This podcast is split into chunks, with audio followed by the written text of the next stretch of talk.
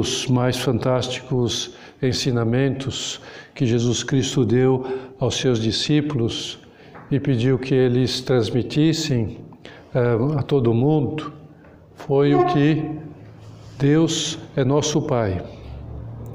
Um Pai que nos ama uh, como filhos, como filhas. Uh, um Pai que, que quer que vivamos em paz, que vivamos na Sua paz. Isso ficou muito claro e super demonstrado pelo fato de Ele ter enviado o Seu Filho para nos resgatar das trevas do pecado e assim poder nos dar a possibilidade de receber o Seu perdão para que vivamos nessa paz, para que vivamos para, na, na sua vida de felicidade. Concretamente, essa noção sobre a paternidade de Deus, a igreja ela recebeu de Jesus quando os apóstolos é, pediram né, a Nosso Senhor, Mestre, ensine-nos a orar como é, João Batista ensinou aos seus discípulos. E ele respondeu: Vós, quando fordes orar, dizei, dizei, dizei, dizei assim: Pai nosso que estais nos céus. E assim começa a oração que Jesus nos ensinou. Nosso Senhor mostra-nos, então, assim, que a relação que nós devemos ter com Deus é a relação de um filho, de uma filha, para com seu pai. É, e agora vem a pergunta: Todas as pessoas possuem essa filiação divina? Sim, porque todas as pessoas são geradas por Deus para a vida. Ninguém existe se Deus não quer, se Deus não envia uma alma, cria uma alma para cada pessoa que nasce, cada pessoa que é concebida. E nesse sentido, todas as criaturas também são filhas de Deus.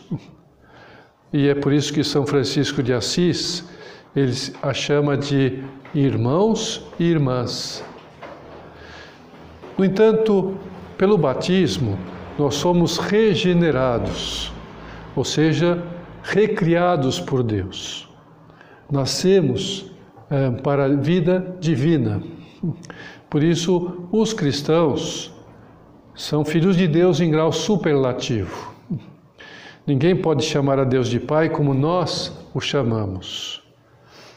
É, podemos chamá-lo como Jesus o chamava, Abá, Pai. Papaizinho, meu papai querido. Porque por Jesus nós recebemos essa filiação divina especial. Somos filhos no Filho, como gostava de repetir o Papa São João Paulo II. Agora, se Deus é nosso Pai, então é lógico que nós queramos ser extremamente amorosos com Ele. E também é lógico que queremos agir como bons filhos, como boas filhas. Quer dizer, se nós nos deliciamos né, nessa fé em ter Deus como Pai, então, nossa maturidade é, espiritual e até humana, queremos que também Ele sinta orgulho por ter-nos como filhos, por causa do nosso comportamento, é, porque lhe obedecemos, porque fazemos a Sua vontade, porque manifestamos o nosso amor a Ele, que Ele seja glorificado por causa da nossa conduta. E nós, como é que damos essa glória? A Deus, a nosso Pai, quando fazemos a Sua vontade, cumprimos a Sua vontade, cumprindo os Seus mandamentos, né? não como um funcionário né? Uh, que bate o ponto, que faz o mínimo só para não ser despedido, mas como filhos. Um filho, uma filha que tem interesse no progresso da empresa do pai, porque a empresa é sua, porque a herança é sua, porque ama o seu pai, porque quer que o seu pai progrida. é, que os seus negócios cresçam. Quanto melhor trabalha para isto, mais rico vai ficar seu pai e por isso vai ter uma herança maior. No nosso caso, né, quanto melhor nos comportarmos como filhos de Deus, melhor nós vamos colaborar para que os seus planos se cumpram na terra, o seu projeto para o mundo se cumpra, né? para que ele seja mais louvado, mais querido por todo mundo, para que muitas pessoas possam louvá-lo e assim nós possamos ser mais felizes ao ver Deus glorificado, Deus louvado, nosso Pai. Isso Jesus Cristo ele nos disse ao ensinar-nos a recitar o Pai Nosso. Jesus nos ensinou esse caminho de felicidade, esse caminho de paz, de tranquilidade, para que a salvação é, que almejamos possa ser efetivada, é necessário que nós nos conformemos a nossa vontade com a vontade de Deus.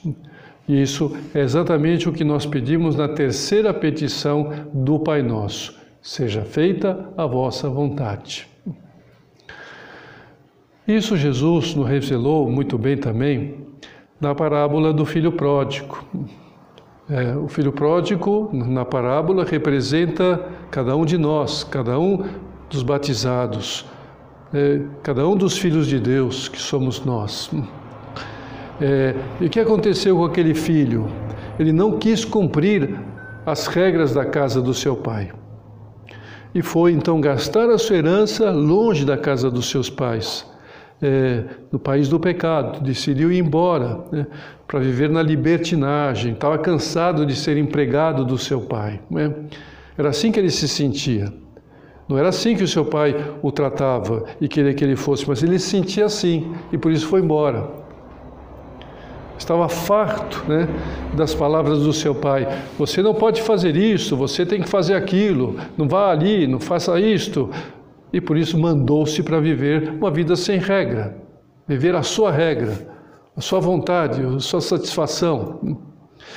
Mas evidentemente aquela atitude foi uma atitude infantil que ele levou à miséria. Ele gastou toda a herança é, em coisas que, enfim, hum, ele queria viver, né? a sua satisfação, nos seus prazeres, mas sem trabalhar. E sem trabalhar, o dinheiro acaba, a herança acaba, acabou a herança. Então foi quando ele recordou da bondade do seu pai. Como meu pai era bom, como meu pai é bom. É, descobriu que as regras que ele impusera eram para o seu próprio bem, que ele não estava numa empresa é, como funcionário. Era a sua empresa. Tanto é assim que quando ele volta, o pai fala com o filho mais velho e o filho mais velho não aceita a volta dele. O que, que o pai diz ao filho mais velho? Tudo que é meu é teu. Tudo isso é teu. É, você trabalha para você mesmo, para a sua glória, para a sua felicidade. Né? Então o filho pródigo lá no país do pecado, no chiqueiro, ele percebeu que o seu egoísmo não lhe deixou ver que o, o amor que o seu pai tinha por ele era grande. Mas lá ele percebeu, percebeu que tudo era para ele, né? E aí decidiu voltar, né? Queria lhe pedir perdão pela sua atitude infantil, é, destrembelhada, sem noção. Né? E aí voltou e começou a viver as regras do seu pai. Não mais como regras, não como é, imposições, mas como um ideal de amor. Né? Eram regras que ele então assumia como próprias, por amor ao seu pai. E a partir de então começou a ser verdadeiramente feliz, descobriu a felicidade que não está no país do pecado, não está em gastar é, a sua herança, a sua vida e viver uma vida sem regra, sem noção, longe do cumprimento dos mandamentos de Deus. Não, a felicidade está em cumprir os mandamentos de Deus, em viver aquilo que o seu pai lhe indica. Então Jesus contou-nos né, essa parábola Primeiro, para sabermos pedir perdão, porque a gente erra, a gente às vezes tem atitudes que não são adequadas, que são infantis. E depois, né, de termos reconhecido os nossos pecados, é, voltar, pedir perdão ao Senhor, mas também quis mostrar-nos como a nossa felicidade está em cumprir os mandamentos de Deus. Então, essas duas coisas estão muito claras nesta parábola. Se a gente erra, pedir perdão, mas para não errar, cumprir os mandamentos de Deus. Então, quando nós agimos como filhos de Deus, procurando, nos esforçando por cumprir a Sua vontade, aquilo que Ele quer para nós, nossa vida sempre vai estar envolvida de uma serenidade fantástica. Seremos pessoas em paz, né? Isto é o propósito de cumprir a vontade. É isso que Deus quer para nós, que vivamos em paz. Essa paz que será permanente e eterna depois da nossa morte, se nós então morrermos cumprindo a vontade de Deus. Então, isso que Ele quer, que nós vivamos serenos desde agora, né? Em primeiro lugar, é, não nos abalemos com os nossos pecados passados. Os nossos pecados passados não podem nos abalar. Né? E é isso interessante também, como Jesus ensinou a isso, porque o filho pródigo faz o seu exame de consciência, está arrependido, ele vai ao seu pai, começa a contar os seus pecados, o seu pai, ah, para, é, não quer que ele continue. Como dizendo, já deu, né? esquece, já passou. Não precisa se preocupar mais com isto. É, você está arrependido, eu estou te dando perdão, estou te abraçando, estou te beijando. Agora você está aqui, acabou. Né? Esquece do passado. Né? Então, o primeiro lugar é isto: viver é, nessa paz, nessa serenidade. Né? E vai nos ajudar a visualizar bem isso, a história de Santa Margarida de Cortona. É, essa mulher, ela tinha vivido uma vida bem desregrada. A exemplo do filho pródigo, foi uma filha pródiga dessas, né, que esbanjou a sua vida em besteira, né, em loucuras. Depois ela se converteu, da mesma maneira como o filho pródigo percebeu que ela não era feliz nas suas loucuras, é, nos seus erros, nas suas besteiras, nas suas né, infantilidades, nas suas imaturidades, nos seus pecados, voltou, né, voltou arrependida. Só que ela se lembrava nos mínimos detalhes de todos os seus pecados passados, mesmo que estivesse já confessados e perdoados. Ela ficava lembrando: ó, oh, que eu fiz, ah, que besteira, por que eu fui fazer isto, ai, que loucura, pau, pau, né? Imaginava que Deus estava muito triste com ela porque ela fez tudo aquilo. Porque ela cometeu aquelas loucuras, porque ela viveu uma vida passada muito errada. E ela vivia muito angustiada por causa disto. Angustiada. E por isso o seu maior desejo era sumir, desaparecer. Né? Ela queria, né, quer dizer, viver como um, como um avestruz, né? pôr né, cabeça na terra. Né? Gostaria de nunca ter existido. Né? Mas um dia, o que aconteceu? Uma coisa muito interessante. Após a comunhão, ela recebeu Jesus, né? Ela ouviu nitidamente uma voz dentro de si, né? Ela foi lá para o banco, sentou, olhou e ela ouviu, né? Minha filha, minha filha, só isso. Ela só viu isto, né? E ela compreendeu que Deus estava lhe chamando assim, minha filha. E no mesmo momento ela se sentiu muito amada como filha querida, né? E aí ela escreve, né, os seus sentimentos. Sou sua filha, ele me disse. Ó oh, infinita doçura do meu Deus, ó oh, palavra tanto tempo desejada, tão insistentemente suplicada, palavra cuja doçura ultrapassa qualquer doçura, oceano de alegria, minha filha.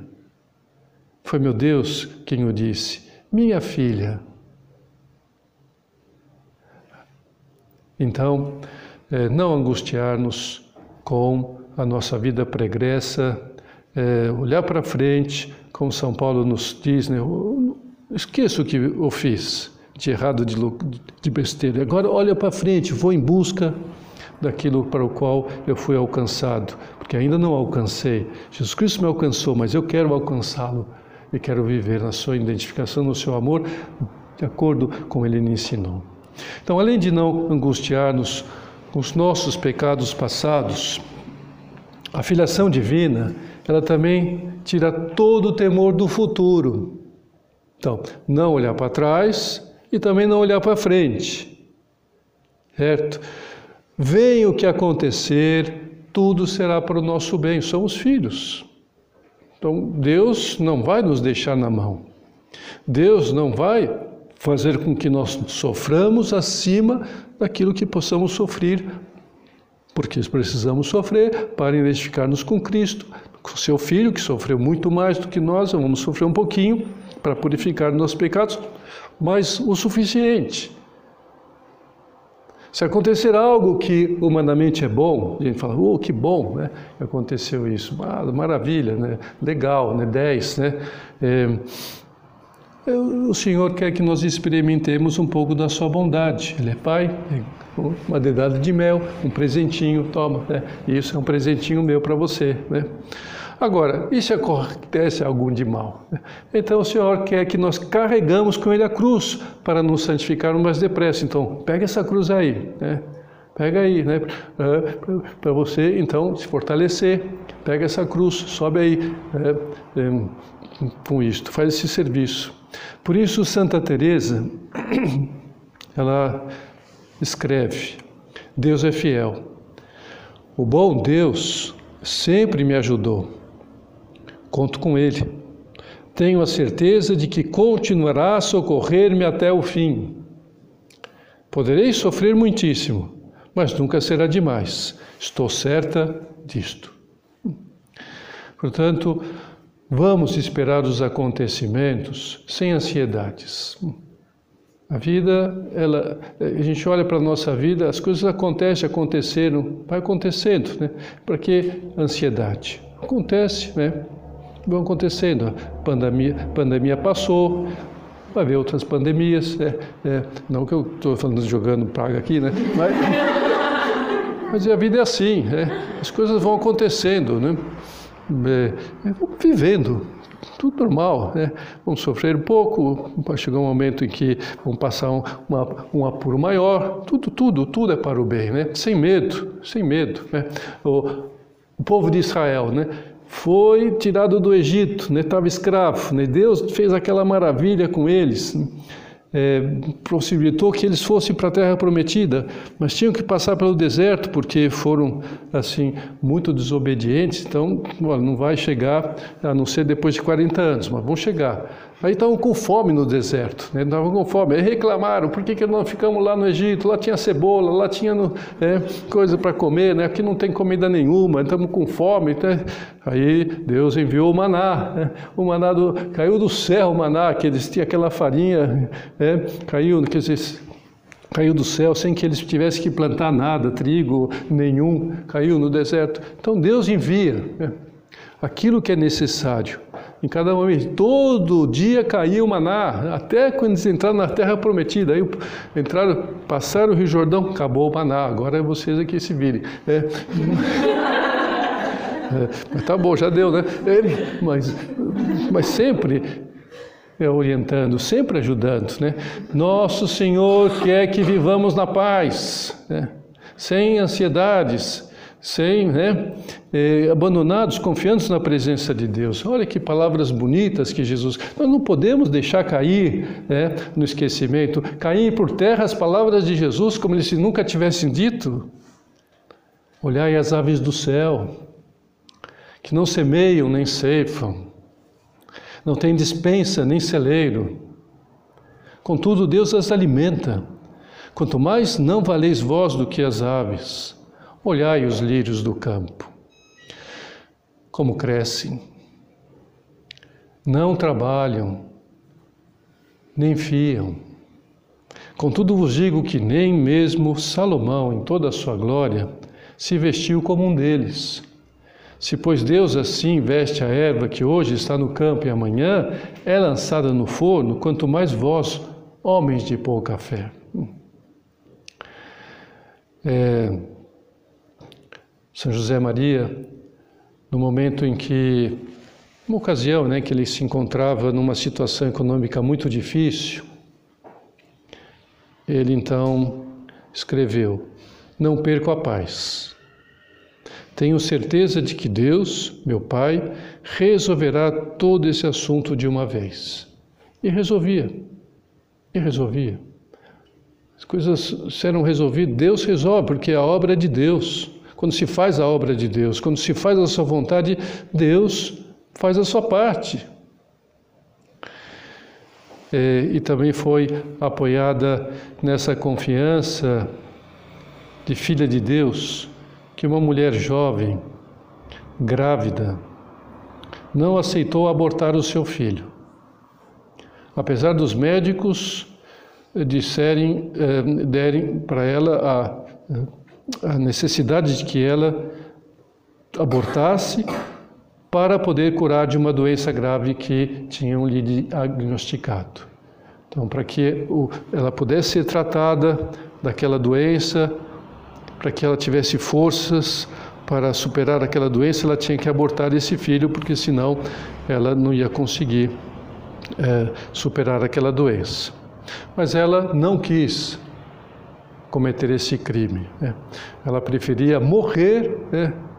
é, preferia que seu filho nascesse demente a ter que fazer um crime como este. Os familiares também a pressionavam, hum, a tratavam como louca se, é, se, é, com aquela atitude de não abortar. E ela ficou firme nas suas convicções, não arredou pé, levou a gravidez até o fim e Deus a premiou, curando daquela doença grave sem intervenção médica nenhuma e nascendo-lhe um filho muito sadio, hum, super esperto, sem nenhuma sequela mental. Isso é, são exemplos de como Deus atua quando nós fazemos a Sua vontade e não nos preocupando com o futuro que pode acontecer, só cumprindo a Sua vontade. E pronto.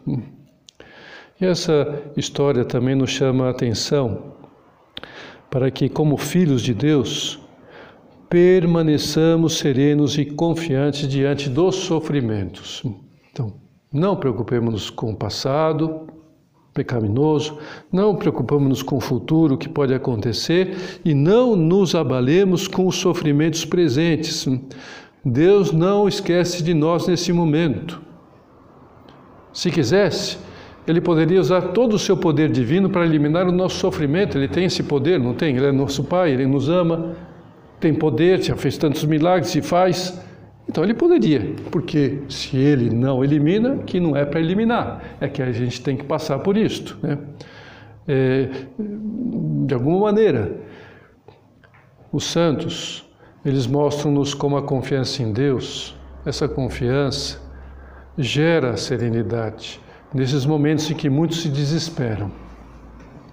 Por exemplo, São José Maria, ele tinha que fazer né, a viagem para Roma. É, e para resolver né, uns assuntos da obra lá na Santa Sé. Ele foi de barco, atravessou a Espanha até Roma, até a Itália, né, de barco. No meio do caminho, é, no meio do mar, se levantou uma grande tempestade, como nunca tinha se levantado naquela região. Até os marinheiros ficaram, né, os, é, muito apavorados, né, porque tinham medo que realmente o barco ia afundar, né. Mas São José Maria ficou muito tranquilo, muito sereno, falou: eu Estou indo para Roma para resolver um problema que ele mesmo quer que eu resolva para a obra. É, ele me mostrou, não fui eu que criei nada disso, foi ele. Então, se eu estou indo, ele quer que eu vá, então não vai acontecer nada. Né? É, até fez uma, uma piada, né? É, outro com ele, estava outro com ele, né? Fala, olha, é, se a gente cai aqui, né, e os peixes não comem, fulano de tal que fica lá, né, na Espanha, não vai comer mais peixe.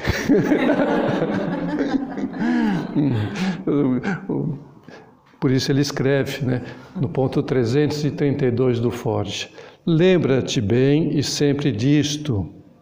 Mesmo que alguma vez pareça que tudo vem abaixo, nada vem abaixo, porque Deus não perde batalhas. E um outro santo, Santo Tomás More, que foi grande chanceler da Inglaterra, e por não ter aceitado as loucuras do rei Henrique VIII, que se divorciou, é, formou a igreja anglicana, se separou de Roma, e ele, primeiro-ministro da Inglaterra, não aceitou e por isso ele foi preso na Torre de Londres. É, ele escreve à sua filha que temia porque né, as coisas estavam, os tribunais estavam o condenando e ele ia ser realmente condenado à morte. E ele então escreve à sua filha: Ânimo, minha filha, não se preocupe, porque tudo que acontecer comigo neste mundo é porque Deus quer. E cumpre a vontade de Deus, às vezes acontece isso, os mártires, próprio Jesus Cristo. Né? E tudo o que Ele quer, mesmo que nos pareça mal, é na verdade o melhor. É melhor. E hoje nós temos um santo, o Santo Tomás Moro. É, ele foi degolado, muito bem, perdeu a vida, mas não perdeu a eternidade e é considerado por nós cristãos um grande santo. Agora, nós não, não precisamos esperar nenhuma degolação, né? Para vivermos né, na serenidade de filhos de Deus, né? É, parece que não, não vamos chegar a esse ponto, né? Por enquanto aqui não, né? Mas vivamos também nos pequenos sofrimentos de cada dia é, abandonando-nos em Deus, como nos pede o Salmo 55. Lança tuas preocupações no Senhor e Ele te sustentará. Então, um salmo assim que era dos primeiros cristãos muito querido. Até São Pedro ele escreve, põe, né, transcreve esse salmo no, na sua carta e São Tiago também, os dois, né? É, nesse salmo. Uma pessoa conta que quando ela era pequena, sua mãe costurava muito. E um dia, ela estava sentada, é, a sua mãe estava sentada trabalhando, né? E ela estava aos seus pés, né? vendo a sua mãe costurar. Né? E ela lá de baixo perguntou, né? O que que a sua mãe estava fazendo? A sua mãe lhe disse: Estou bordando, minha filha, estou fazendo um bordado. Então ela não conseguia compreender o que era aquilo, né? Porque da onde ela estava, ela via tudo emaranhado, né, de fios, de cores, é, uma confusão sem nexo, né, não sabia o que ela estava fazendo. Hum.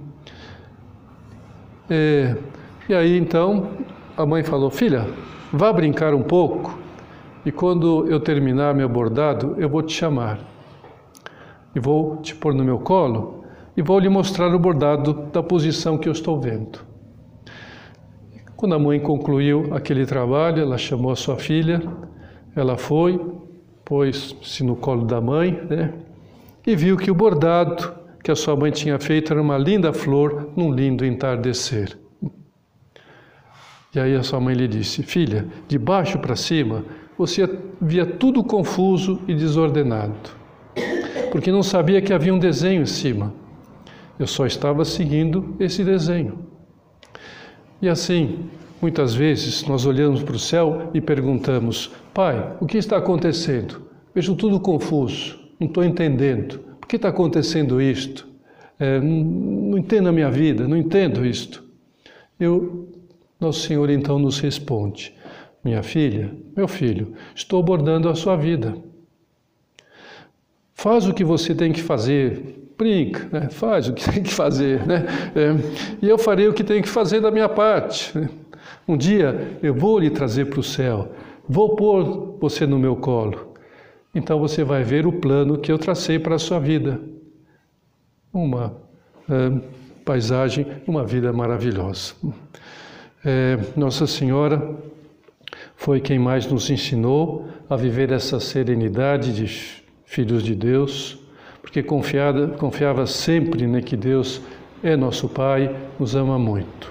Então vamos recorrer a ela, né, hoje que nós comemoramos, então, aqui em Niterói, uh, hum, com a invocação Nossa Senhora, auxílio dos cristãos. Ela nos auxilie para ter sempre presente essa grandeza da nossa filiação divina, para que as nossas ações deem glória a Deus. E assim possamos ser felizes como Deus quer que nós sejamos, permaneçamos sempre tranquilos, tenha acontecido, esteja acontecendo e venha a acontecer o que for na nossa vida.